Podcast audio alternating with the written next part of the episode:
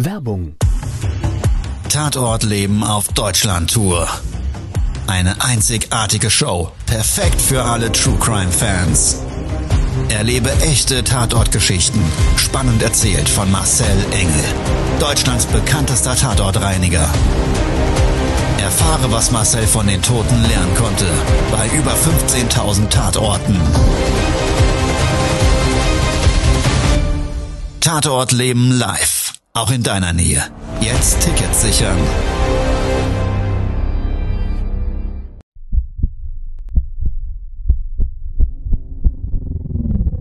Todesursache. Der Podcast mit Tatortreiniger Marcel Engel. Es wird immer mal wieder in meinem Podcast vorkommen, dass wir sehr tief in das Geschehen eintauchen. Ich werde offen darüber sprechen. Damit meine ich, dass Flüssigkeiten wie Blut als Element das kleinste Problem sein wird. Ich freue mich, wenn ich euch auf eine Gedankenreise entführen darf in meine Welt des Tatortreinigens.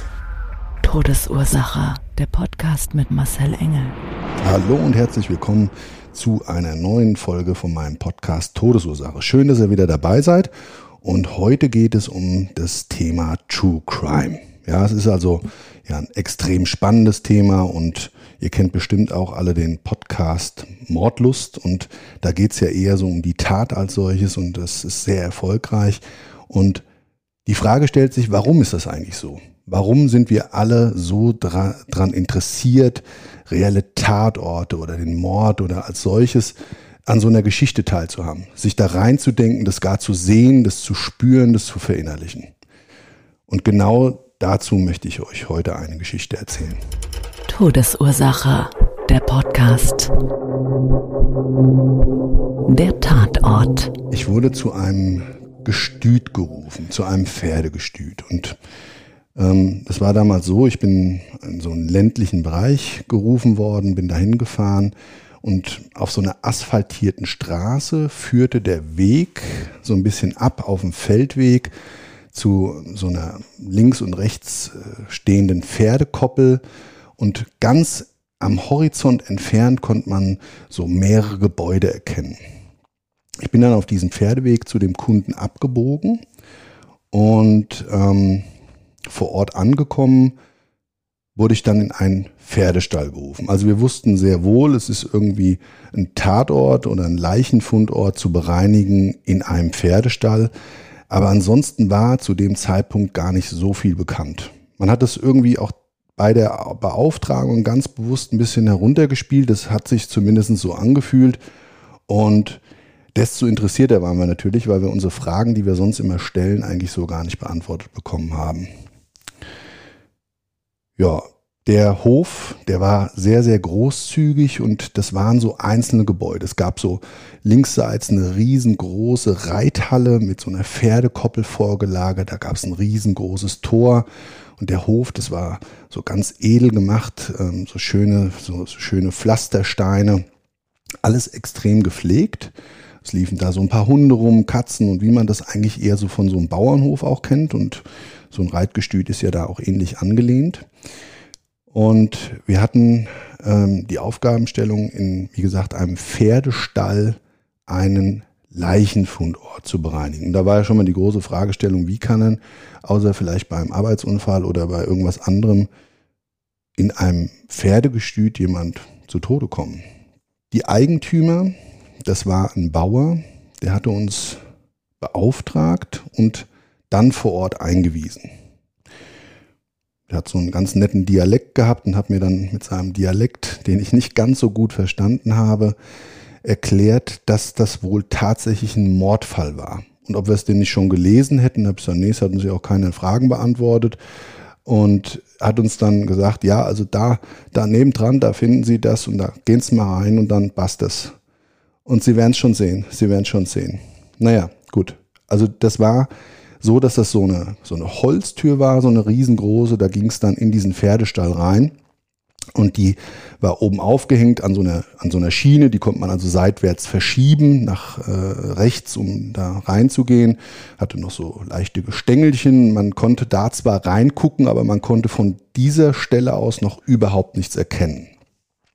In dem Stall war es oder beziehungsweise in diesem Gang rein zu den Gestallungen. Das waren dann so Holzgestallungen links und rechts, jeweils mit so, ja, so, so einem typischen Metallverschlägen und so ja, brusthohen ähm, ähm, Barrieren, ähm, in denen dann Pferde drin standen. Das waren also Pferdeboxen. Da war nicht so viel Licht. Ich habe dann ähm, nach dem Lichtschalter geschaut und den konnte ich dann äh, an so einem Holzbalken, dessen Kabel dann nach oben verlegt war, konnte man dann also einen Lichtschalter erkennen. Den habe ich dann gedrückt und dann gingen tatsächlich so lauter Neonlichter an und auf einmal war es da drin wirklich taghell.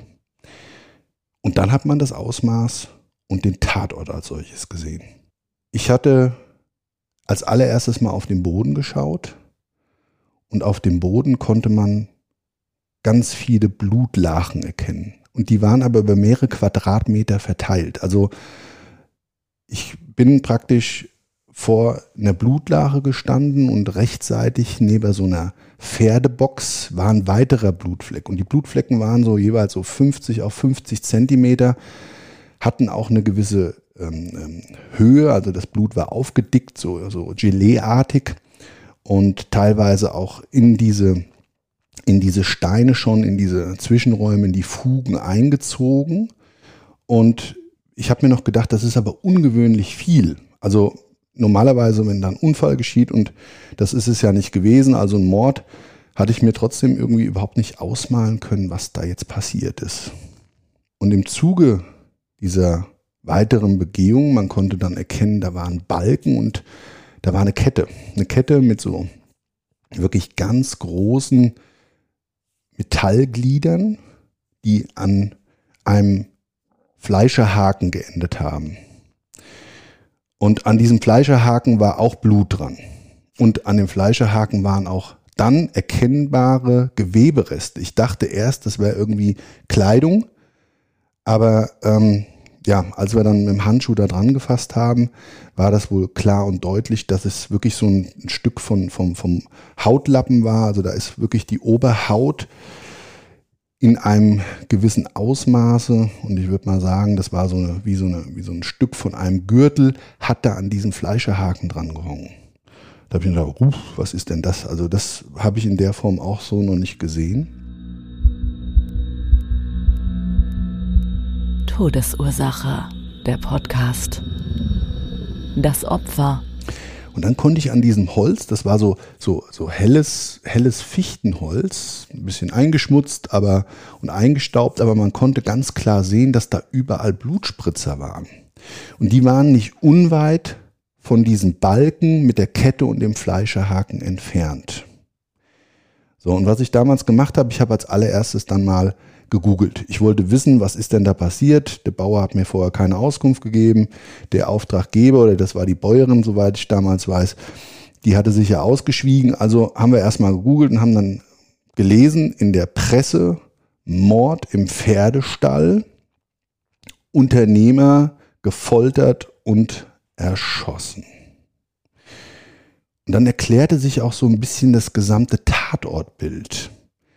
Also diese Blutlachen waren wohl einzelne Folterstellen, weil wenn man genau hingeschaut hat, und ich habe mir dann diese, diese Fundorte beziehungsweise diese, diese ähm, Spuren genauer angeguckt und habe mich hingekniet, dann konnte man noch wirklich so die Fingerabdrücke von einem Menschen erkennen, der sich an Boden und an dem Holz festgehalten hat. Und wirklich, man hat auch sehen können, dass in das Holz, da wo es noch recht frisch und glatt war, richtig die Fingernägel in das Holz reingegraben waren.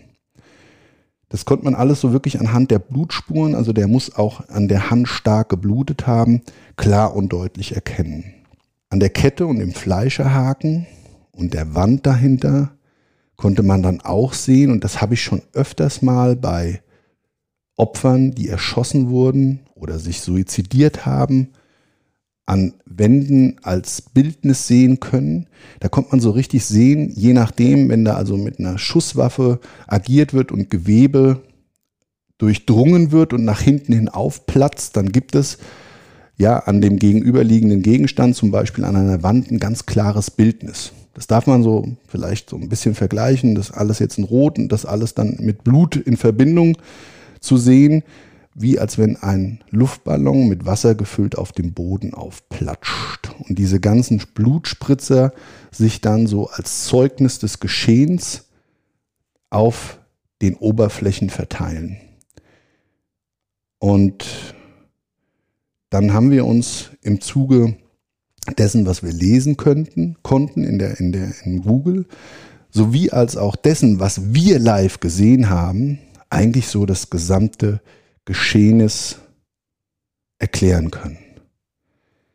Also der Mann wurde wohl über mehrere Stunden hinweg in diesem Pferdestall von der Mafia gefoltert.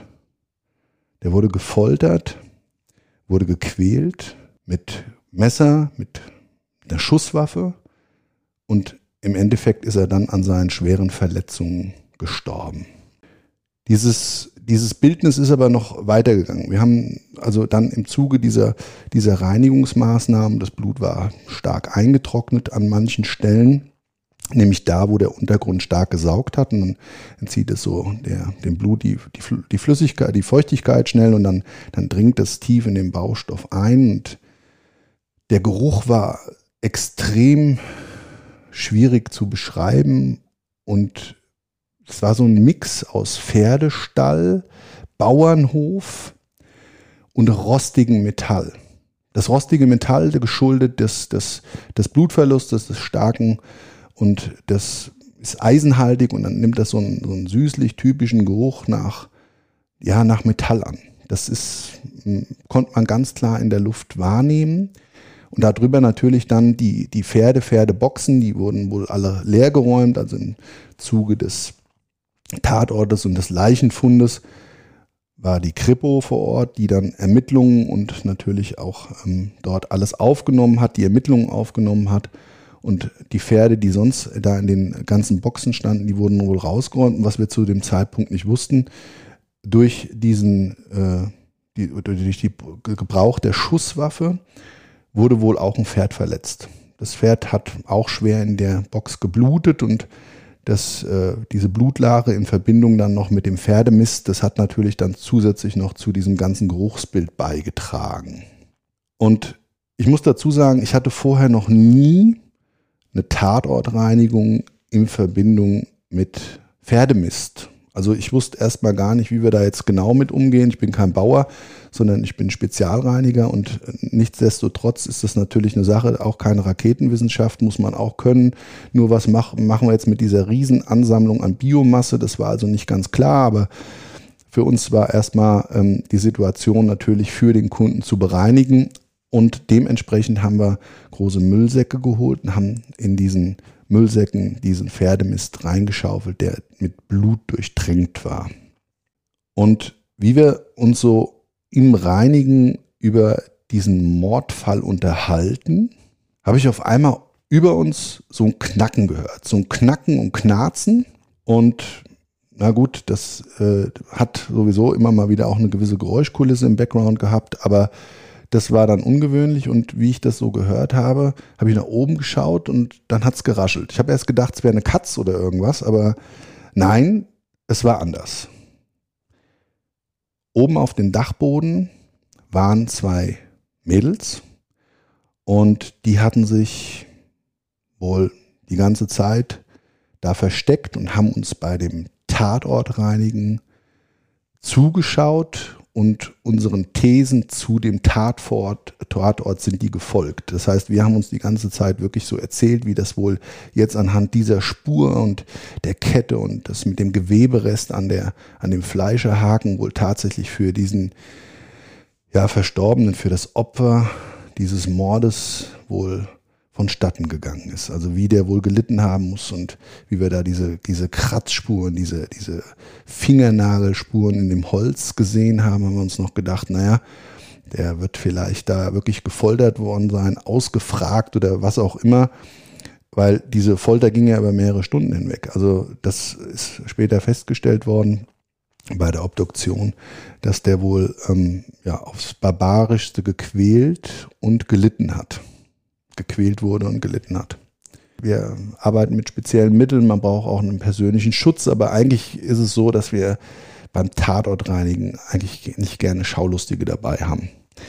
Das ist auch kein heiteres Kaffeekränzchen. Also wenn wir uns da unter, untereinander unterhalten, dann ist das ein Teil des Verarbeitens. Wir sind in den schrecklichsten Geschehen und Szenarien manchmal drin und ja, es klappt nicht immer, dass man das einfach so für sich äh, äh, verdrängen kann und dann ist es einfach so, dass man sich miteinander unterhalten muss und das vielleicht auch manchmal ohne da jetzt die Pietät des Verstorbenen verletzen zu wollen und das ist gar nicht der, der Ursprung, sondern um das einfach selber in irgendeiner Form auf die Reihe zu kriegen, auf die Kette zu bringen und da diese Geschehnisse in irgendeiner Form auch zu verarbeiten. Man könnte sagen, ja, ist ja egal, ist nur ein Job. Nein, so ist es eben nicht.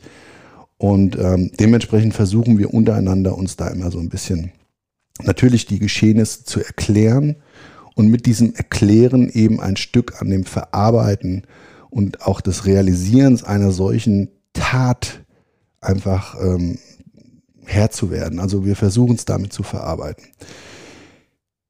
Die Mädels fanden es hochspannend. Das haben sie dann gesagt. Die kamen also runter und haben gesagt, also es war total spannend, da jetzt zuzuhören. Und sie haben äh, das ja auch mitbekommen, wie der abtransportiert wurde. Und ähm, also haben ganz, ganz viele Fragen gestellt, wie oft wir das machen und wie lange ich das schon machen würde und so weiter. Und diese Faszination, True Crime, habe ich in ihren Augen gesehen. Und die Faszination ist natürlich auch immer wieder ein Stück weit bei mir vorhanden. Ich meine, ich war in diesem Augenblick ein Stück weit der letzte Part eines ganz realistischen Mordes. Also das, was man immer vielleicht nochmal am Tatort sieht oder in spannenden True-Crime-Romanen, ist ein Teil meines Lebens in dem Augenblick gewesen. Und natürlich tauchen wir auch dann ganz viel ein und stellen viele Vermutungen an und haben vielleicht noch viel mehr Kopfkino und viel mehr Geschichte dazu, als tatsächlich vielleicht sogar passiert ist. Weil wir waren ja nicht dabei. Aber trotz alledem bedient es auch immer wieder natürlich unsere eigene Form des natürlichen Voyeurismus. Also im ersten Augenblick, wie die Mädels so viel gefragt haben, fand ich es erstmal ein bisschen merkwürdig. Ich fand es sogar ein bisschen freaky, weil die Art und Weise, wie sie gefragt haben und mit welcher Faszination sie die Fragen gestellt haben und wissentlich dessen, dass ich sie auch bedient habe mit den passenden Antworten, sie immer tiefer in den Thema gebohrt haben und sie wirklich, die waren auch, äh, glaube ich, so ganz, ganz gut aufgestellt im Leben. Das heißt, Frechheit siegt, frag halt, sonst kriegst du keine Antwort. So hat sich zumindest angefühlt.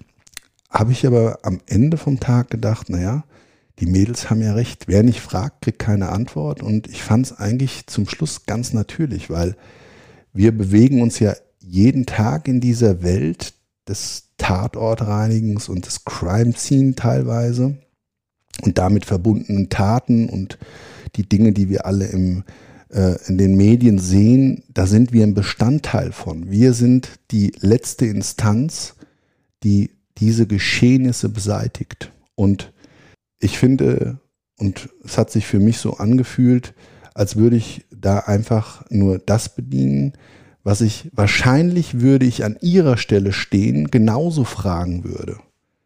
Weil mein Beruf mache ich deshalb so lange, weil es mich immer wieder in die Faszination bringt, die True Crime hautnah zu erleben. Ja, und auf der Heimfahrt, da musste ich die ganze Zeit über diese zwei Mädels nachdenken.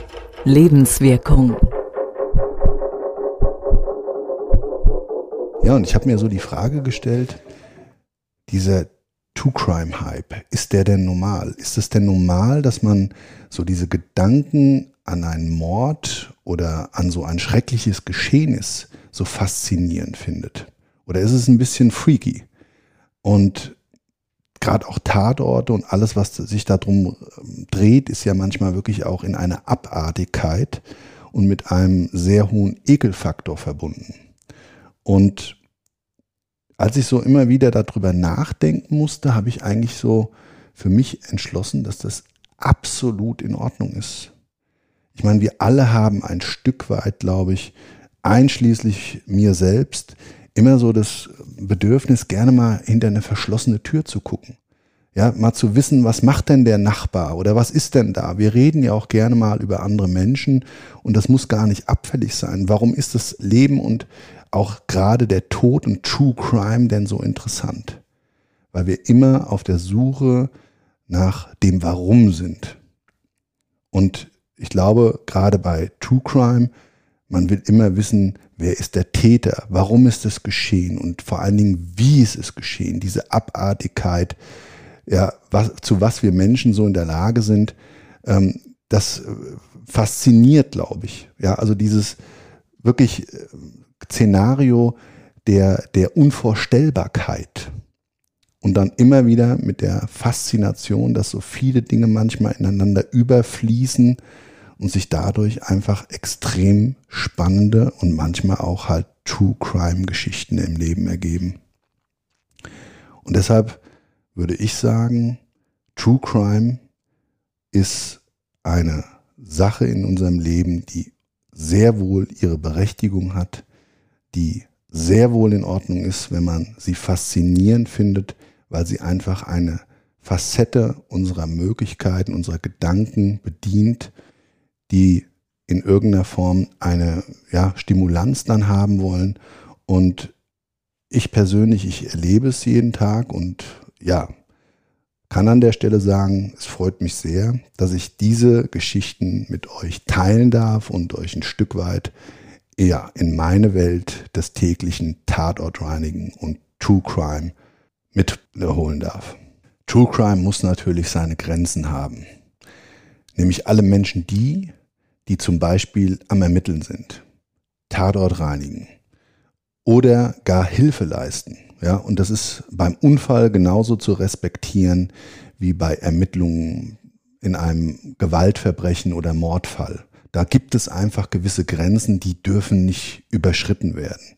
Und die dürfen auch nicht, meines Erachtens nach, sich in Form von Fotografie oder Videos einfach positionieren. Da ist irgendwo in dem True Crime Bereich für jeden ein Ende zu setzen.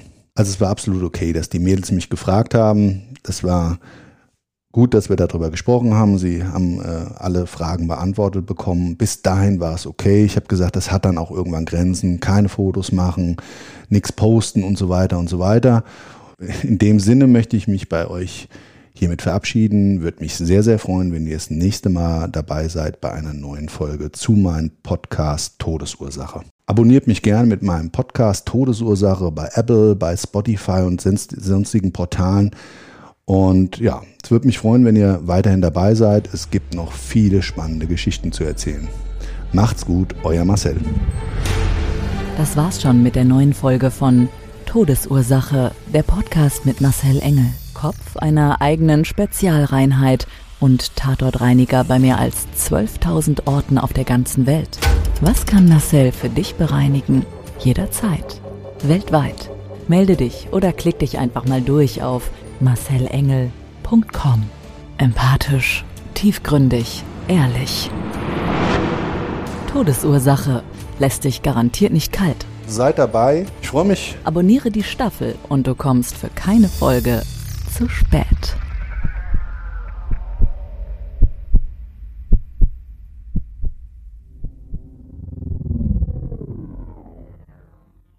Mobbing findet überall statt. In der Schule, am Arbeitsplatz, innerhalb der Familie und im Internet. Erfahren Sie in dem Kompaktbuch Ausgemobbt, wie Sie sich gegen Mobbing wehren und künftig vermeiden, zum Mobbingopfer zu werden. Ausgemobbt von Marcel Engel und Martin Zowak, überall im Buchhandel.